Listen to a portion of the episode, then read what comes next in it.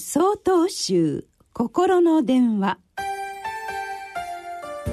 今週は「新本と旧本」と題して大阪府東雲寺村山博雅さんのお話です。皆様ご存知でしょうか？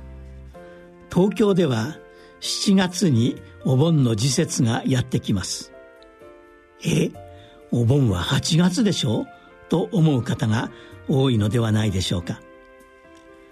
夏の風物詩ともいえるお盆ですが時期は大きく分けると2つに分かれます。東京など一部の地域の7月盆新盆とそれ以外の地域の8月盆旧盆です。日本の暦は明治5年に欧米に倣ってグレゴリオ暦に変わりました。12月3日が翌年の1月1日になり約1ヶ月月日が前倒しになりました。結果もともとお盆は7月でしたのでそのまま新暦に当てはめた7月盆と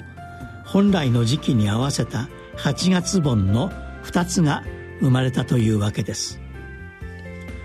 桃の節句や端午の節句などが新暦に合わせて前倒しになったことを考えると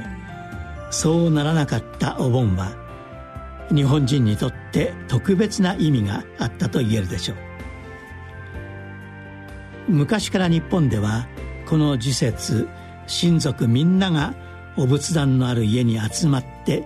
亡くなった優しい祖父や祖母大切な父や母を思い出しながら過ごします。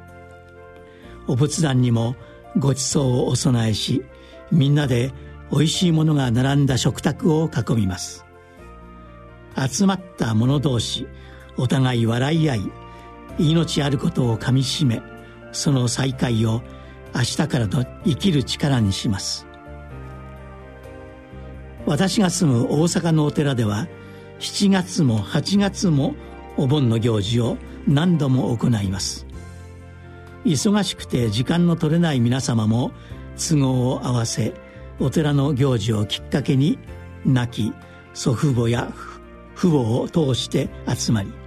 一緒に食事をするなど再会を楽しんでおられます。そう考えるとお盆に端を発する78月に各地で行われるお祭りや花火大会も皆がより集うきっかけとなるよう考えられたものなのかもしれません。